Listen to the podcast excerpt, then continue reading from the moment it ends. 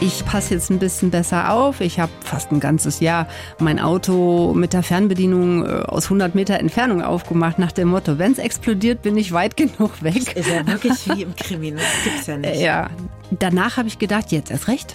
Es hat ja auch was von Robin Hood, ne? Muss man sagen. Äh, Ja, Bisschen. vielleicht. Bisschen. Ja, ja, eigentlich sind wir alles kleine Robin Hoods, ja. Die blaue Couch. Der preisgekrönte Radiotalk. Ein Bayern 1 Premium Podcast in der App der ARD Audiothek. Dort finden Sie zum Beispiel auch mehr Tipps für Ihren Alltag. Mit unserem Nachhaltigkeitspodcast Besser Leben. Und jetzt mehr gute Gespräche. Die blaue Couch auf Bayern 1 mit Dominique Knoll. Unser Radiotalk heute hat etwas von einem Krimi. Es geht um Milliardenbeträge, um die unser Staatshaushalt betrogen wird, um organisierte Clankriminalität und um sehr viel Mut. Den haben Sie nämlich, finde ich. Herzlich willkommen auf der blauen Couch, Birgit Orts. Ja, vielen lieben Dank. Frau Orts, was sagen Sie denn auf Partys so, wenn Sie Smalltalk halten, wenn Sie jemand fragt, Mensch, was machst du denn eigentlich beruflich? Ich, äh, ich sag dann immer, frag besser nicht. Weil, ähm, naja, mit Steuerfahnder können die wenigsten was anfangen. Das ist so, wie meine Mutter jahrelang gesagt hat, Kind, du bist doch beim Finanzamt. Dann sage ich immer, nein, ich bin gar nicht beim Finanzamt, ich bin bei der Steuerfahndung. Die Steuerfahndung ist eine Strafverfolgungsbehörde und nur die ist bei der Finanzverwaltung ansässig. Und deswegen weiß eigentlich keiner, was wir machen. Und die denken bei Steuerfahndung immer, um Gottes Willen, also egal, wo ich das sage, äh, was machen Sie vom Beruf? Wenn zum Beispiel äh, beim Arzt war ich mal, äh, kleine Hautunebenheiten äh, wegoperieren und dann wollte er mich so ein bisschen ablenken und hat dann gefragt, äh, was machen Sie so vom Beruf? Ah, ich sag, das wollen Sie gar nicht wissen. Ja, komm, sagen Sie doch mal. Ich sage, ich bin bei der Steuerfahndung. Ich habe alles erklärt.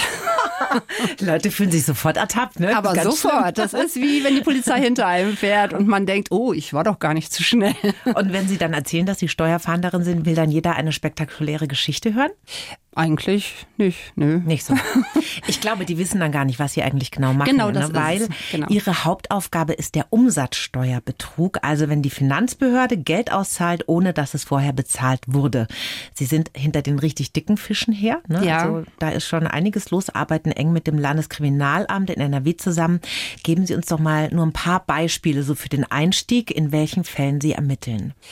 Ja, also meine äh, Hauptaufgabe und die von einigen Kollegen, die jetzt, wir sitzen ja beim Landeskriminalamt in Nordrhein-Westfalen, weil wir eine Sondereinheit sind, also die Taskforce.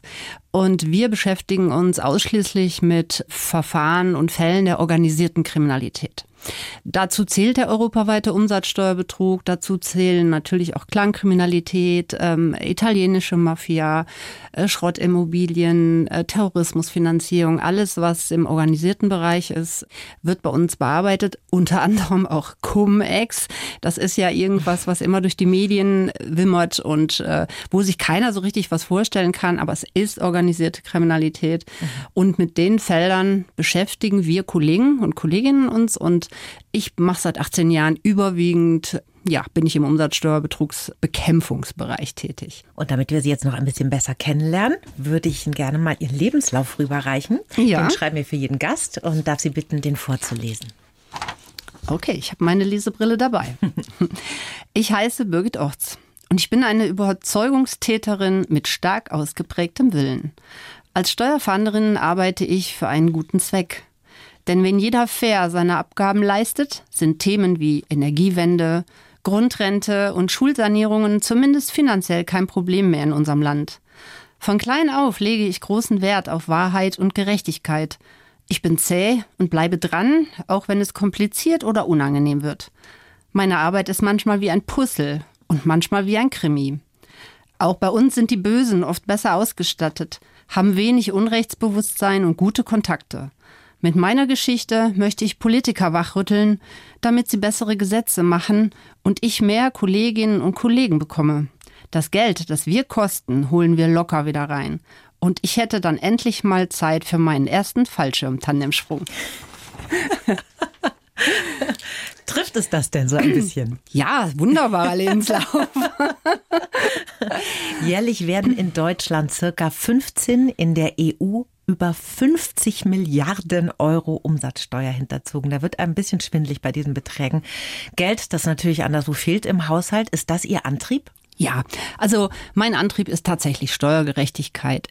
Es ist draußen halt äh, so bekannt, äh, die Kleinen müssen zahlen, die Großen lässt man laufen. Mhm. Ich möchte gerne mit meinem Buch einen Blick hinter die Kulissen der Arbeitersteuerverhandlung werfen oder ermöglichen, um zu zeigen, dass wir eben nicht nur die Kleinen verfolgen oder, sondern dass wir auch an die Großen rangehen und wie wir an die Großen rangehen. Mhm. Und natürlich auch, wo es hapert und warum es nicht besser und effizienter passieren kann.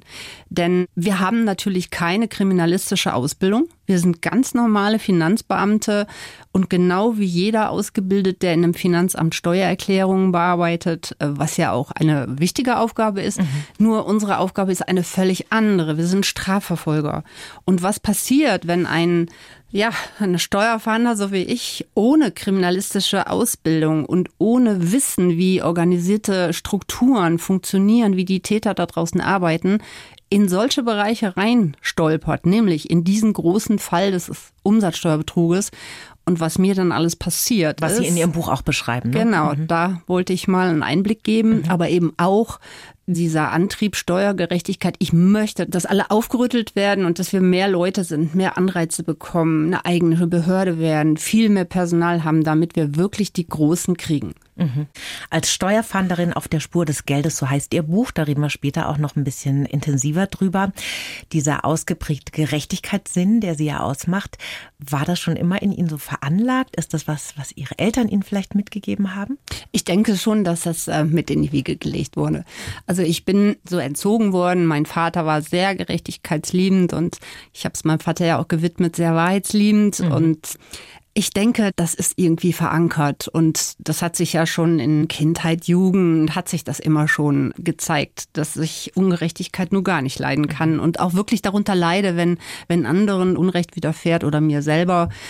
Und äh, ja, gerade beim Thema Allgemeinheit und Steuern. Also ich weiß zum Beispiel, dass die kleinen Neffen, wenn die von der Schule nach Hause gingen, das Erste, was die gemacht haben, ist blitzartig auf die Toilette gehen, weil sie es aufgehalten haben, weil die Schultoiletten in so einem desaströsen Zustand Ach sind. Und dann denke ich, mein Gott, wir haben das Geld. Wir hätten die Möglichkeit, mhm. so viel Geld zurückzuholen, dass wir darüber gar nicht mehr reden müssten. Mhm. Mhm. Was war denn Ihr allererster Berufswunsch? War ja sicher nicht, als Sie sieben waren, wenn ich groß bin, werde ich Finanzbeamtin. Oder? Ganz sicher nicht.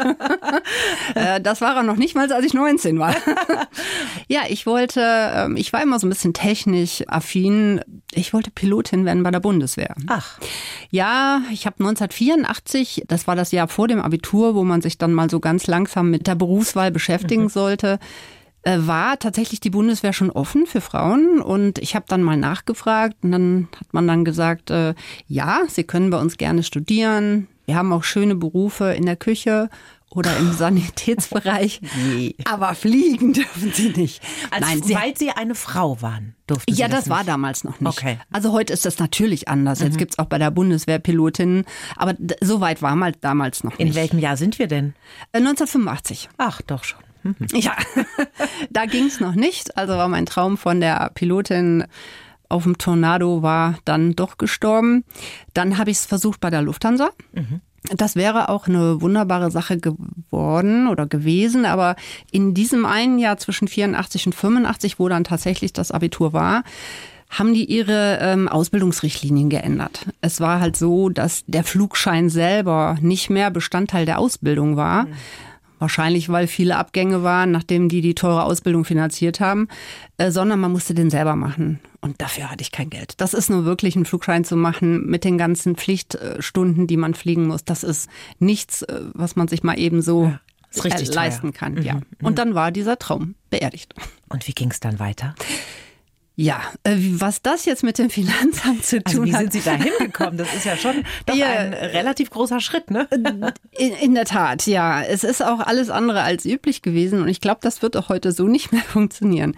Meine Eltern sind beide, ähm, also ich bin Einzelkind und ähm, mein Vater war bei der Post und meine Mutter war Fahrsekretärin bei der Kirche und sie sagten, ein Kind, mach doch was Sicheres. Bewirb dich doch mal als Beamtin, brav wie man war, habe ich zwei Bewerbungen geschrieben, einmal an die Stadt und einmal ans Finanzamt. Bei der Stadt bin ich nicht genommen worden, beim Finanzamt auch nicht und ich war richtig glücklich. Ich hatte meine Pflicht erledigt. Glück gehabt. Ja, und dann war ich in Urlaub und als ich dann äh, am Flughafen stand, kam meine Mutter mir äh, freudestrahlend entgegen und sagte, Kind, du bist jetzt doch genommen worden äh, wie jetzt? Äh, ja, da ist jemand abgesprungen und du warst die erste auf der Warteliste und dann hat der Ausbildungsleiter angerufen und hat gefragt, ob ich noch Interesse hätte und dann hat die Mutter gesagt, natürlich hat die noch Interesse. Da war ich aber auch schon knapp 20. Das würde heute so nicht mehr da gehen. Da hat die Mama sich mal gekümmert und Nägel mit Köpfen gemacht. Aber oder? sowas von, ja. Es war ja auch nicht das Schlechteste und heute ähm, bin ich auch sehr froh, dass ich diesen Weg äh, wählen durfte weil das, was wir jetzt machen, ist wirklich Arbeit mhm. der Kriminalpolizei ähnlich. Und ja, das ist halt meine Leidenschaft. Mhm. Aber los ging es ja quasi als, sage ich mal, einfache Finanzbeamtin mit einem Schreibtischjob, oder? Genau so, mhm. ja. Wir machen diese alle, alle, alle Steuerfahnder auch. Wir machen alle die, die Ausbildung beim Finanzamt mhm. mit dem dualen Studium. Und danach kriegt jeder erstmal seinen Ersteinsatz im Finanzamt. Ich habe auch einen Bezirk gehabt mit Steuererklärung bearbeiten. Mhm. Es gibt viele verschiedene Stellen und Bereiche im Finanzamt, die man dann durchläuft oder auch durchlaufen muss. Es gibt ja Personalentwicklungskonzepte, wonach feststeht, was man alles machen muss. Aber ich habe so nach drei Jahren gesagt, also das mit dem Schreibtisch, das ist nichts für mich. Ich muss raus. Mhm. Und dann habe ich meinen Dienststellenleiter damals gefragt und habe gesagt, also entweder kann ich jetzt in die Betriebsprüfung, das ist auch Teil des Finanzamtes, mhm. und man kann schon mal raus, man kommt unter Leute, man muss mit Steuerberatern aber sofort agieren und oder ich gehe ganz raus. Mhm. Und dann bin ich relativ schnell in die Betriebsprüfung gekommen. Ja, und das war schon die erste Form des Außendienstes und das hat mir schon sehr viel Spaß gemacht. Mhm.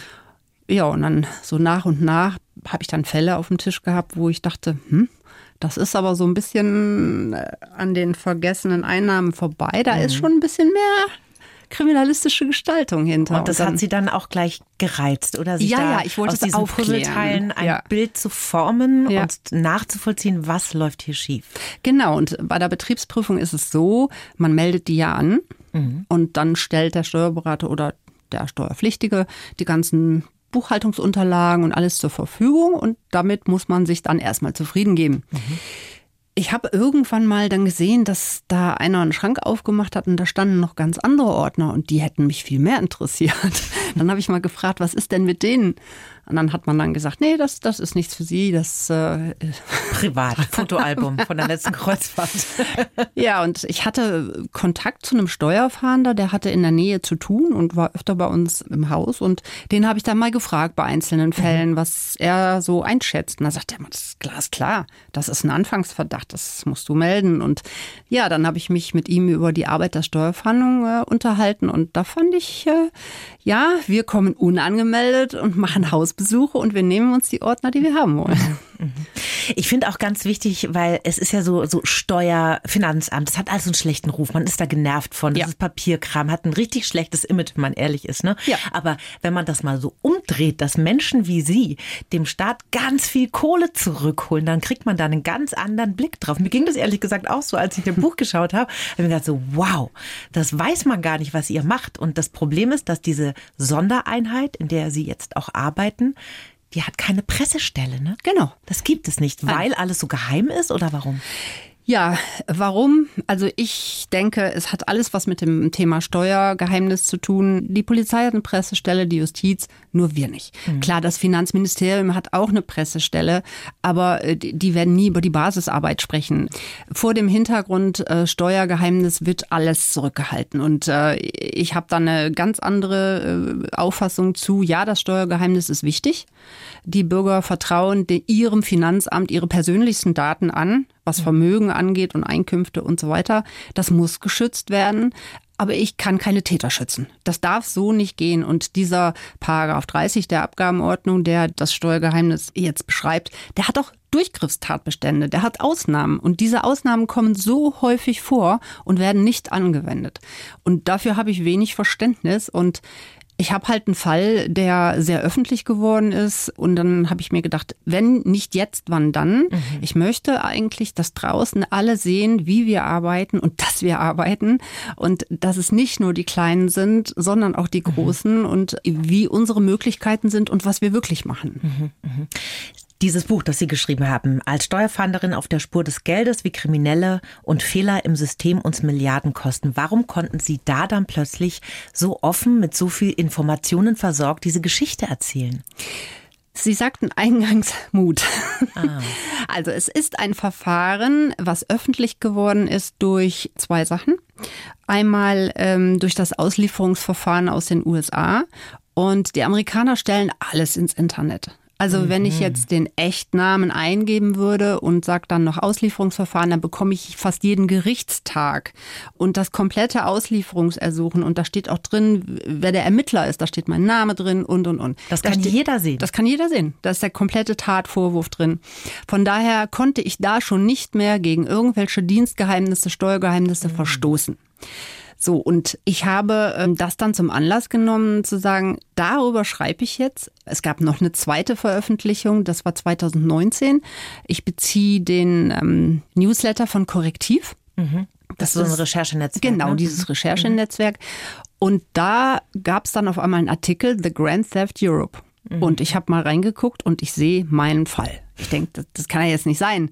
Äh, wie kommen die an die Informationen? Und dann habe ich mir die äh, Journalisten angeguckt, habe mir die Frau ausgesucht, die ganz oben stand, habe sie angerufen, habe gefragt, so ich bin die Ermittlerin, äh, wie kommt ihr an meinen Fall? Ja, und es ist halt so, in diesem Verfahren, was ich beschreibe, das ist ja in dieser EG-Tor, ich habe natürlich alles ein bisschen verändert mit den Namen. Mhm. Das war damals auch alles in den Medien 2010, dieser große Aufschlag. Da ist es tatsächlich so gewesen, wenn dann Anwälte und Verteidiger, wenn die gesehen haben, da hat jemand so und so viele Jahre Haft bekommen und sein Mandant droht vielleicht noch mehr zu bekommen, dann haben die teilweise die Akten wirklich an die Journalisten gegeben. Mhm. Nach dem Motto, ihr müsst das mal veröffentlichen, das ist ein Skandal. Und so ist diese Geschichte wohl auch mhm an dieses Recherchenetzwerk gekommen. Vielleicht holen wir unsere Hörerinnen und Hörer jetzt mal kurz in ihr Buch rein. Ja. Im Klappentext steht ein augenöffnender Tatsachenbericht, der sich wie ein Krimi liest, aber leider die Wirklichkeit beschreibt. Welche Geschichte erzählen Sie denn in Ihrem Buch? Vielleicht mal in der Kurzfassung, damit alle im Bild sind. Ich erzähle genau über diese Geschichte, die ich jetzt gerade angesprochen habe. Über ein Verfahren, was ganz, ganz klein angefangen hat durch eine Amtshilfe ersuchen einer anderen Steuerfahndungsstelle, die gesagt haben, du hör mal, bei euch, da ist eine Firma und die hat mit unserer Firma hier Geschäftsbeziehungen. Es geht ging hier definitiv um Handyrechnungen. Mhm. Äh, wir haben so das Gefühl, da stimmt irgendwas nicht. Und dann haben die bei uns durchsucht. Ich habe mitgeholfen, bin dann auf einen Namen gestoßen, wo ich gedacht habe, den habe ich schon mal gehört, weil man hat ja immer viele Verfahren gleichzeitig. Mhm. Alles, was wir da gefunden haben, führte dann zu einer weiteren Durchsuchung, wo ich dann auf den gleichen Namen gestoßen bin. Und ich sage jetzt mal ganz plakativ, Umsatzsteuerbetrug ist halt der erste in der Kette, zahlt keine Umsatzsteuer, obwohl er es müsste. Mhm. Der gibt die Ware billiger weiter, weil er ja die Umsatzsteuer nicht zahlt. Das ist natürlich für jede Firma dazwischen sehr interessant, diese Ware zu kaufen. Und der letzte darf sie steuerfrei wieder ausliefern, mhm. kann sich aber aus den Eingangsrechnungen die Umsatzsteuer erstatten lassen. Und da ist dieser Betrug. Das, was mhm. dem Finanzamt nie bezahlt worden ist, zahlt das Finanzamt aus. Und irgendwo stellte man dann fest, es ist immer der gleiche Name und dann macht es wirtschaftlich keinen Sinn. Mhm. Also wenn ich jetzt jemandem was verkaufe und der weiß genau, wo ich die Ware her habe und der verkauft die Ware weiter und wir kennen uns alle, mhm. Äh, dann kann der Letzte in der Kette ja besser beim Ersten kaufen. Ja, ja, das ist ja viel billiger. Es macht wirtschaftlich keinen Sinn. Und so fingen diese Puzzleteile an.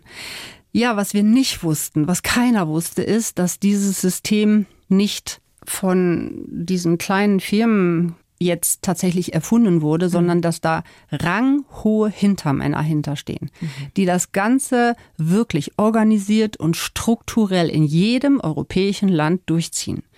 Und ich bin immer weiter in diesen Sog geraten und immer weiter unwissentlich mhm. jemandem auf die Füße getreten. Mhm bis das sich wirklich zu einem Krimi entwickelt hat, weil, weil man ahnungslos war. Man mhm. war ahnungslos, hat Feststellungen gemacht, hat Dinge gefunden und jetzt bin ich auch, ja, ich nicht nur alleine, meine Kolleginnen und Kollegen auch, aber ein, ja, wer nicht fragt, bleibt dumm. Ja, mhm. ich, ich stelle sehr viele Fragen. Ja, und dann kam dann auch schon mal raus, dass die Hinterleute nicht so glücklich waren über einige Fragen, die ich gestellt habe. Kann ich mir gut vorstellen. Oder um einige Feststellungen, die ich hatte Mhm. oder ungewöhnliche Ermittlungsmethoden. Wann ist Ihnen denn klar geworden, oh Gott, ich bin da wirklich was Größerem auf der Spur? Das ist ja internationale Clankriminalität, ne? Ja, das ist Was da wirklich, beschreiben. äh, das ist international organisiert, ja. Das hat sich rausgestellt, nachdem ich das erste Mal verfolgt worden bin. Also Mit dem Auto oder? Genau, ich habe ganz normal eigentlich versucht, eine Ortsbesichtigung zu machen, mal irgendwo vorbeizufahren und merkte dann nach einer kurzen Zeit, das Auto war eben noch nicht da. Und ja, dann merkt man auf einmal, kriegt man Gänsehaut und denkt, äh, nichts wie weg. Was ist das jetzt? Da habe ich dann schon angefangen zu überlegen, in was stocher ich da rein. Und dann gab es eine zweite Verfolgungsfahrt, die wesentlich länger war, die ich auch wesentlich später erst bemerkt habe. Und wenn jemand zwei Stunden hinter einem her ist, ja, und der hatte vorher auf dem gleichen Parkplatz geparkt und ich habe das Auto nur deswegen, ist es mir aufgefallen, weil es ein Paderborner Kennzeichen hatte und da Teile meiner Familie wohnen. Und ich bin zwei Stunden gefahren, also wirklich quer durchs Land und über die Autobahn und fahre irgendwann von der Autobahn runter und der Wagen ist hinter mir. Und der hat auch nicht versucht, sich zu verstecken. Nein. Das heißt, der wollte ein ganz klares Zeichen setzen. So ist es. wir sind an dir dran. Genau. Okay. Und ich bin dann auch in der nächsten Raststätte raus. Da war ich auch richtig, richtig nervös. Mhm. Hab dann LKA-Kollegen gebeten, eine Halterfeststellung zu machen. Und nach einer Zeit haben die angerufen und dann gesagt, in was hast du denn da reingestochen? Das ist ein, ein Leihwagen gewesen. Die haben die Leihwagenfirma angerufen. Die wissen, wer das Auto angemietet hat und sind dann dahin. Und diejenigen, die da als Mieter standen, die haben das Auto nicht angemietet. Also es ließ sich nicht zurückverfolgen, wer mich da verfolgt hat. Und ab dann habe ich dann gedacht, oh, jetzt wird's eng. Sind Sie da immer alleine unterwegs auf solchen Fahrten? Normalerweise machen wir gar nichts alleine. Aber wenn ich jetzt zum BKA fahre, was damals der Fall war, weil wir da eine Besprechung haben, da fährt man natürlich alleine hin. Oder wenn ich jetzt eine Ortsbesichtigung mache, fahre ich auch alleine. Ansonsten macht der Steuerfahnder immer alles zu zweit, auch aus Eigensicherungsgründen. Sind Ihnen denn sonst noch gefährliche Situationen passiert im Rahmen Ihrer Arbeit? Äh, Ja, ja. Äh, Ich bin nachts mal geweckt worden von meinen Nachbarn und ich habe halt auch Blaulicht gesehen und dann hat man mir auch erklärt, dass man einen Brandanschlagsversuch auf mein Auto verursacht hat. Was Gott sei Dank nicht funktioniert hat. Also die Polizei hat mir dann gesagt, da wäre ein Brandbeschleuniger auf dem Reifen platziert gewesen und der ist aber runtergefallen, so dass nur der Reifen äh, und Kotflügel angekokelt waren und ein bisschen die Mauer. Ab dann, ja, wenn der Polizist einen dann fragt, sagen Sie mal, haben Sie Feinde? Und, und, und ich dann sage, ja, pf, wieso habe ich Feinde? Ja, welchen Beruf haben Sie denn? Ja, ich sage, ich bin Steuerfahnder. Und in dem Augenblick habe ich auch gedacht, also auf sowas hat mich aber noch nie einer vorbereitet, dass uns sowas passieren kann. Bei Kriminalbeamten, die kriegen in ihrer Ausbildung schon so einiges anderes mit und werden auch sensibilisiert für bestimmte Dinge, aber wir eben nicht, weil wir Teil der Finanzverwaltung Na klar, sind. da denkt keiner drüber Nein. nach, dass das in so großem Rahmen dann stattfindet Genau. und mit was für Menschen man sich da anlegt auch. Ne? Ja. Das heißt, Ihre Adresse ist wahrscheinlich unbekannt in keinem Online-Telefonbuch dieser Welt. So ist es. Okay. Ja. Okay, geheim. Aber Sie mussten irgendwie noch nicht äh, Personenschutz kriegen. Oder Nein, sowas. ich habe damals eine Sicherheitseinstufung bekommen, schon. Das Äh, heißt genau, was ist das? die Polizei fährt sehr oft Streife am Haus vorbei, äh, wenn den Autos auffallen mit äh, Kennzeichen, die nicht dahin gehören, also die nicht typisch für diese Stadt sind. Dann haben die mich angerufen, kennen Sie das Fahrzeug? Ich musste auffällige Dinge melden und Polizeibeamte haben die Wohnung inspiziert und das Haus, ob das einbruchssicher ist. Ich musste auch einmal umziehen deswegen, weil die Kellerschächte nicht befestigt waren und die anderen Mitbewohner hätten jedes Mal, wenn sie in die Waschküche gehen oder in ihren Keller gehen, die Feuertür immer wieder zuschließen müssen. Und da waren die nicht so glücklich mit und deswegen musste ich ausziehen. Aber sagen Sie mal, ein Brandanschlag, Verfolgungen, gibt es da nicht diesen Moment, wo man sich dann denkt, also nee, Leute, ich gehe wieder ins Finanzamt, ist mir alles viel zu gefährlich. Ja, auf die Idee kann man natürlich kommen, aber ich wollte dieses Verfahren auf jeden Fall aufklären und ich habe mir immer gedacht, mm -mm, ihr sollt nicht gewinnen. Ich äh, passe jetzt ein bisschen besser auf. Ich habe auch teilweise, ich glaube fast ein ganzes Jahr, mein Auto mit der Fernbedienung äh, aus 100 Meter Entfernung aufgemacht, nach dem Motto, wenn es explodiert, bin ich weit genug weg. Das ist ja wirklich wie im Krimi, das gibt's ja nicht. Ja, und, und das ist tatsächlich so. Das ist äh, Realität. Und ich bin ganz sicher nicht die Einzige, der das mal passiert ist, aber ich bin jetzt diejenige, die die Chance hat, da mal drüber zu schreiben. Also es ist schon gefährlich, aber irgendwie sind wir, ja, wie soll ich das sagen, intrinsisch motiviert, gerechtigkeitsliebend, verrückt. Vielleicht mhm. liegt die Wahrheit dazwischen. Aber danach habe ich gedacht, jetzt erst recht. Es hat ja auch was von Robin Hood, ne? Muss man sagen. Äh, ja, Bisschen. vielleicht. Bisschen. Ja, ja. Eigentlich sind wir alles kleine Robin Hoods, ja. Sie erzählen in Ihrem Buch ja nicht nur diese wirklich sehr spannende Geschichte und das ist auch toll geschrieben, wie ein Krimiroman eigentlich. Da bleibt man wirklich dran. Sie üben da ja auch schon Kritik ja, mhm. relativ straight und machen Verbesserungsvorschläge auch für Gesetze, für Politiker und Verwaltung. Wie waren denn die Reaktionen auf Ihr Buch? Sehr unterschiedlich. Was heißt sehr unterschiedlich? Also ich bin schon mal öfter gefragt worden, gab es auch negative Kritik? Wenn es die gibt, trägt man die nicht an mich heran. Also ich habe bisher noch mit niemandem gesprochen, der gesagt hat, sag mal, hasse so alle. Ich habe bisher aus Kollegenreihen unterschiedlichster Bundesländer, weil im Umsatzsteuerbetrug sind die Fahnder, die sich mit dieser Thematik beschäftigen, äh, die kennen sich alle. Mhm. Und von denen habe ich sehr positives Feedback bekommen, weil die mit den gleichen Problemen und den gleichen Strukturproblemen zu tun haben. Ich habe sehr viel, sehr viel äh, Resonanz, sehr positive aus einzelnen politischen Reihen, sowohl vom Land als auch vom Bund, und zwar durch jede Farbe. Mhm. Und zwar mit sehr aufmerksam, mit sehr viel wirklich Interesse. Ja, also diese Oberfinanzdirektion, also unsere Mittelbehörde, mhm. da habe ich jetzt noch keine Resonanz bekommen. Ich könnte mir allerdings vorstellen, dass die das natürlich nicht so schön finden, wenn jemand alte Strukturen kritisiert, mhm, weil verstehe. es ist halt so, alles, was lange gewachsen ist, äh, das ist vertraut und mhm. der Deutsche hat nicht so gerne Veränderung und Verwaltungen sind große Tanker und äh, wenn man da mal was verändern will, kommt das erstmal nicht, vielleicht nicht so gut an. Aber ich denke, es ist einfach mehr als an der Zeit. Hat sich denn unser Bundesfinanzminister, der Christian Lindner, schon bei Ihnen gemeldet? Der braucht ja auch ein paar Milliarden gerade, könnte er gut gebrauchen. Also ich bin für ein Gespräch mit Herrn Lindner immer gerne bereit. Der hat sich noch nicht gemeldet. Dafür aber zwei Finanzminister aus NRW, also Ach, der, der amtierende und auch der Vorvorgänger, der mein Buch sogar auf seinem Twitter-Account als absolut empfehlenswert mhm. gepostet hat. Da habe ich mich auch für bedankt, mich total gefreut der jetzige hat dieses Thema aufgegriffen. Die Thematik, dass die Steuerfahndung als Strafverfolgungsbehörde eine eigenständige Behörde sein müsste, ist jetzt nicht meine eigene Erfindung. Mhm. Das wird schon seit zehn Jahren immer wieder angesprochen, hat aber nie Gehör gefunden. Und das wird jetzt anders, denn unser Finanzminister möchte in Nordrhein-Westfalen jetzt genau das umsetzen. Wir mhm. werden eine eigenständige Behörde bekommen. Das bisher so benannte Landesfinanzkriminalamt, was tatsächlich dann die ganzen Expertisen bündelt, mit mehr Personal mhm. ausgestattet wird, sodass wir wirklich effizienter und schlagkräftiger werden. Das ist jetzt aber NRW und das ist ja alles ja. auf Länderebene geregelt. Ne? So das heißt, im Rest von Deutschland Nö. Nö. ja, da, das ist eben auch das Thema von Herrn Lindner, der ja das Bundesfinanzkriminalamt plant. Das ist ähm, ein schöner Gedanke. Mhm. Allerdings bedarf es da doch ziemlich vieler äh, Bearbeitungsschritte, bevor sowas mhm. mal initiiert wird.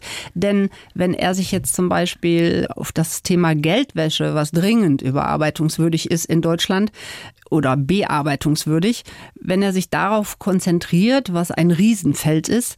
Steuern sind Ländersache. Mhm. Und die Leute, äh, die über die Daten verfügen, die jemand braucht, um Geldwäsche-Verdachtsmeldungen zu überprüfen, sprich Vermögen, hat er die Einnahmen und so weiter. Das sind wir, das sind die mhm. einzelnen Bundesländer und da die Steuerverhandlungen. Also wenn dieses Bundesfinanzkriminalamt funktionieren soll, muss es einen Länderunterbau geben, und zwar in jedem Bundesland. Mhm. Ob es unbedingt in jedem Bundesland das eigenständige Amt werden muss, ist vielleicht gar nicht Voraussetzungen, aber es müssen zumindest Einheiten, Kooperationseinheiten geschaffen werden, die sozusagen Verbindungsbeamte zum Bund dann mhm. Darstellen. Sie haben ja am Anfang unseres Gesprächs schon gesagt, es fehlt an Personal, es fehlt an Ausstattung für Ihre Arbeit und Sie schreiben in Ihrem Buch auch, dass Sie sich mal Sturmmasken selbst haben kaufen müssen. Also warum und wozu brauchen Sie eigentlich Sturmmasken für Ihre Arbeit? Ja, wir arbeiten ja in den äh, Fällen der organisierten Kriminalität, so es nicht Umsatzsteuerbetrug ist, immer mit der Polizei zusammen. Mhm. Weil wir sind ja deliktsübergreifend tätig. Steuerhinterziehung ist bei allen anderen Deliktsbereichen, die die Polizei bearbeitet, mit immanent enthalten. Äh, sei es äh, Drogenkriminalität, Menschenhandel, äh, Terrorismusfinanzierung, ähm, italienische OK, Clankriminalität, da ist Steuerhinterziehung immer dabei. Bei keinem Drogendealer wird seine Einnahmen aus Drogen dem Finanzamt als Einnahmen erklären. Wenn dann natürlich eine Durchsuchung stattfindet in einem Milieu, wo die Polizei sagt, Sturmhauben sind wichtig, damit wir nicht erkannt werden. Es gibt ja nun mal seit 2004 soziale Medien, es gibt unseriöse hm. Presse und es gibt neugierige Nachbarn. Und viele Handys. Und viele Handys. Ja. So, und wenn man dann bei einer Durchsuchung in einem doch sehr brisanten und sensiblen Bereich, gerade im gewaltbereiten Bereich, dann ist es sinnvoll, wenn man nicht mit dem Handy fotografiert wird und am nächsten Tag in einem der sozialen mhm. Medien äh, steht, weil dieses Foto bleibt da immer. Das ist eine reine Sicherheit. Es ist eine Sicherheitsmaßnahme. Es ist nicht so, dass wir eine Bank überfallen, eine reine Eigensicherung. Und die mhm. ist auch vernünftig. Allerdings war das erste Mal zu einem Zeitpunkt, wo unsere Verwaltung wirklich gesagt, da gab es noch keine Taskforce, wenn wir gesagt hätten, bei uns in der Geschäftsstelle, wir brauchen jetzt Sturmhauben. Ich glaube, man hätte diese weißen Jacken geholt, die man hinten zumacht, weil man dafür einfach kein Gespür hat, was man ja. so an Ausstattung benutzt, wenn man mit der Polizei zusammenarbeitet mhm. in diesen bestimmten Bereichen. Und deswegen, viele von uns sind Motorradfahrer, sind wir im Motorradladen gegangen, haben uns die Dinger selber gekauft. Weil das Beantragen zu lange gedauert hätte. Ja, es, es, das wäre uns zu. Äh, also ich hatte ja gerade vorher diese, diese Erfahrung gemacht mit der externen Festplatte, die ich da kaufen wollte, also mhm. die ich haben wollte, wo man mir gesagt hat, das geht nicht, das muss übers Rechenzentrum laufen und wenn die keine mehr haben, dann muss das ausgeschrieben werden. Und das fand ich jetzt dann doch ein bisschen suboptimal, habe mir selber eine gekauft und habe dann mhm. gefragt, ob ich dann meine 50 Euro zurückbekomme. Und man kann es im Buch nachlesen, wie lustig die Geschichte war. Äh, habe ich natürlich nicht bekommen und kurz darauf kam das mit den Sturmhauben. Ich sage, nee, das ist mir jetzt einfach zu blöd, da nochmal sich eine Abfuhr einzuholen. Jetzt muss man wohl sagen, diese Geschichten sind aus 2009 und 2010. Mhm. Es hat sich natürlich auch bei uns was Zum verändert. Glück. Diese Bürokratie, da kriegt man ja schon beim Zuhören Wut, ja, wenn ja. man sich denkt, wie lange sowas dauern kann, sowas Banales, so eine Sturmhaube zu kaufen. Sie haben vorhin schon gesagt, Sie wurden in Ihrem Job als Steuerfahnderin nicht vorbereitet auf gefährliche Situationen oder was da unter Umständen passieren kann, dass Druck auf Sie ausgeübt wird, dass Sie mhm. eingeschüchtert werden. Haben Sie denn psychologische Betreuung? Also wenn Sie mal sagen, uh, ich habe gerade ein Angstgefühl in mir, ich fühle mich nicht mehr wohl in meinem Job. Wird Ihnen da geholfen? Nein, sowas haben wir nicht. Mhm. In jedem Amt gibt es einen sozialen Ansprechpartner. Den kann man natürlich aufsuchen. Es sind aber Leute, die auch eben in der Steuerfahndung arbeiten oder eben auch Führungskräfte, mhm. die aber die gleiche Nicht-Erfahrung haben. Also wie die einen dann betreuen sollen, weiß ich nicht. Man kann sich dann mal von der Leber reden, aber... Mhm. Es sind keine geschulten Psychologinnen Nein. und Psychologen. Nein. Okay. Hätten Sie das gerne? Ähm, ich denke, wenn wir ein eigenständiges Amt haben und wenn alles weiter ausgebaut wird, wird das bestimmt Gegenstand, also ohne dass ich jetzt weiß, wie das neue Amt aufgebaut wird im Einzelnen. Mhm. Es wird bestimmte Säulen geben, wo also zum Beispiel eine Säule wird heißen, was weiß ich, Geldwäsche, die nächste organisierte Kriminalität, die mhm. nächste Cybercrime. Es wird sicherlich eine Säule geben, ONP, also Organisation und Personal. Und mhm. da könnte ich mir gut vorstellen, dass da auch ein Psychologe bei sein dass könnte. Ein gewisser Care-Bereich dann auch aufgebaut ja. wird, wo man einfach ja. mal hingehen kann. Weil ich stelle mir das schon hart vor. Das ist ja anders als jetzt jetzt in einem Radiostudio zu sitzen, Ihre Arbeit wirklich. In Ihrem Job haben Sie ja nämlich an nicht so 9 bis 17 Uhr Arbeitszeiten, oder? Nein. Nein? Wie viele Überstunden haben Sie dieses Jahr schon gemacht? Dieses Jahr bedingt durch meine vielen Buchtermine, also für die ich immer Urlaub nehmen muss. Natürlich ist die Überstundenanzahl dieses Jahr noch nicht so hoch, aber die letzten Jahre war sie schon exorbitant. Nur mhm. wir haben natürlich auch diese unsägliche Regel, die natürlich für jeden normalen Finanzbeamten Überstunden in einem Finanzamt auch wirklich ausreicht. Da gehe ich mal von aus, mhm. dass äh, am Ende des Jahres die Überstunden alles, was über 100 ist, wird gekappt dann hat man halt Ach, nur 100. Das kriegt man auch nicht ausbezahlt. Nein, nee. das ist auch so eine Forderung äh, von mir oder ein Vorschlag von mir, dass wir es wie die Polizei, dass die Überstunden dann tatsächlich ausgezahlt werden können. Mhm. Denn äh, unsere Arbeit lebt, also wir müssen Überstunden machen. Alleine wenn wir eine Telekommunikationsüberwachung machen, die Täter haben ja kein Feierabend und auch kein Wochenende. Die reden das ganze Wochenende weiter. Das müssen wir natürlich hören. Mhm.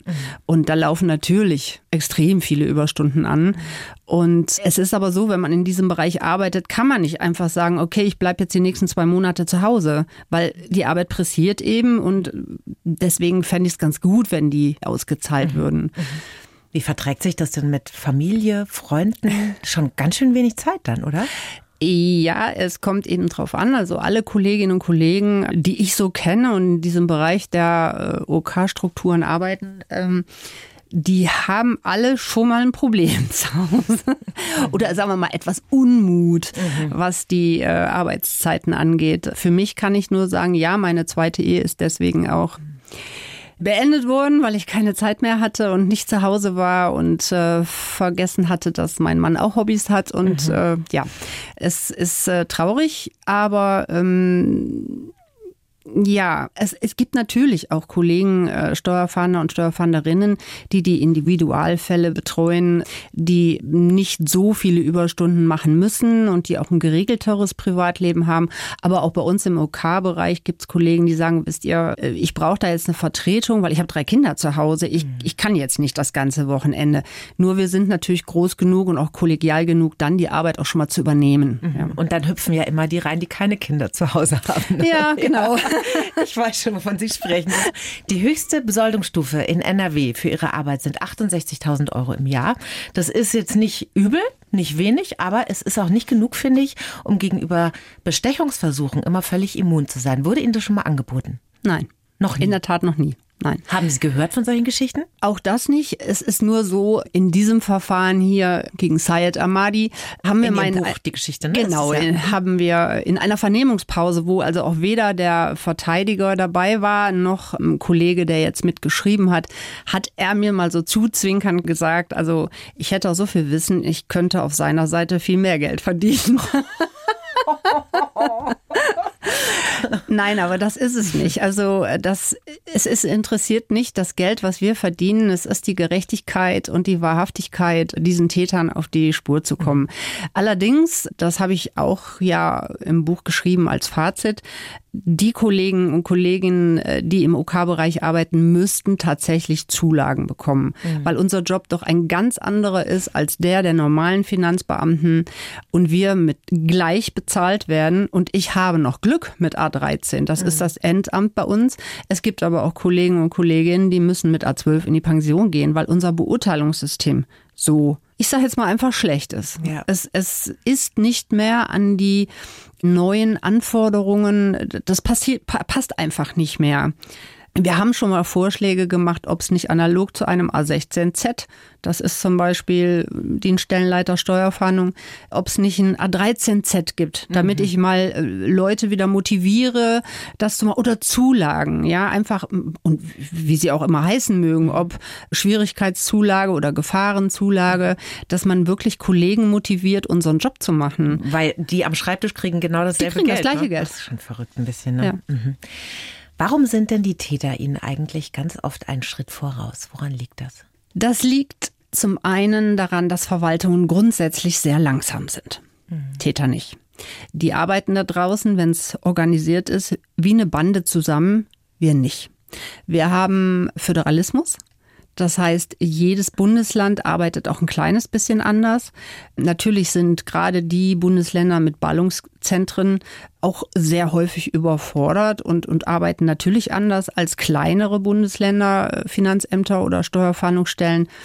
Die Täter wissen das und die nutzen es aus. Mhm. Die wissen genau, so, wir ich sage das jetzt mal plakativ und vereinfacht, wir machen jetzt hier in NRW eine kleine Scheinfirma und noch eine Firma und die erste lassen wir sterben und dann machen wir die zweite, machen wir einfach Baden-Württemberg. Bis das Finanzamt dahinter kommt, dass die Firma gar nicht mehr da ist und auch keine Steuern bezahlt hat, Und bis man dann merkt, wo die nächste Firma sich befindet und dann gibt's Aktenabgaben und das ist, die unsere Verwaltungsprozesse sind einfach zu langsam. Wir sind zu langsam zu wenige. Wir haben viel zu viel Verwaltungsvorschriften. Wir können nicht schnell handeln, nicht effizient. Und dann kommt natürlich die Ausstattung. Mhm. IT-mäßig sind die uns meilenweit überlegen. Das hängt natürlich bei uns auch an diesen Ausbildungsstrukturen. Wie gesagt, kriminalistisches Gespür brauchen wir, bekommen wir aber nicht beigebracht in der Ausbildung. Das ganze Denken, die ganze IT-Ausstattung, das sind die uns meilenweit überlegen. Die haben ja jederzeit die Möglichkeit zu sagen, wir brauchen den größten Server, wir brauchen die tollsten Anlagen. Bis das bei uns mal durchgeht, sind sechs Jahre vorbei. Muss ja alles auch immer ausgeschrieben werden. Ja, natürlich. Und ich muss es erstmal Erhebungen machen, mhm. wie oft wird das benutzt, lohnt sich die Anschaffung mhm. und so weiter. Es ist halt einfach strukturell gewachsen, träges System. Und dann Föderalismus, was die genau wissen. Mhm. Die wissen auch genau, welche Staatsanwaltschaft völlig überfordert ist und zu wenig Personal hat. Genau da, da gehen sie rein. Ja, mhm. da mhm. setzen sie sich rein. Das heißt, für Ihren Beruf braucht man langen Atem, Geduld, was braucht man noch? Mut? Mut, kriminalistisches Gespür. Mhm. Man muss den Willen haben, das aufklären zu wollen. Ja, das ist diese intrinsische Motivation und äh, wie soll ich Leidenschaft? Mhm. Ja. Aber ich glaube, dass das gilt auch für jeden Polizisten, der in diesem Bereich arbeitet. Das ist ähnlich. Wir sind genauso Ermittlungsbeamte mit den Rechten der Polizei und äh, ja, Nee, Sie haben schon alles aufgezählt. Das ist schon gut. Was war denn der bisher schönste Moment Ihres Berufslebens als Steuerfahnderin? Der schönste, ich glaube tatsächlich, dass wir es geschafft hatten, in diesem Verfahren tatsächlich den Täter aus den USA ausgeliefert zu bekommen. Das war nämlich das erste Mal, dass USA jemanden ausliefert nach Deutschland für eine Tat, die in den USA nicht strafbar ist. Mhm. Denn das war die Krux. USA liefert nur aus, für Taten, die auch in den USA strafbar sind. Mhm.